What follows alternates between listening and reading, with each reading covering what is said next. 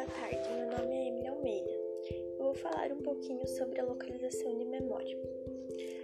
Bom, a localização de memória fica localizada em uma região específica ou distribuídas pelo encéfalo. Há evidência de que não existe uma região única para a memória e que muitas partes do encéfalo participam da representação de um evento singular. Isso não significa que todas as regiões sejam igualmente envolvidas no armazenamento da informação, porque diferentes áreas armazenam diferentes aspectos da memória. Acredita-se que o engrama, o engrama de uma memória declarativa esteja distribuídos entre diferentes regiões encefálicas e que estas regiões são aquelas especializadas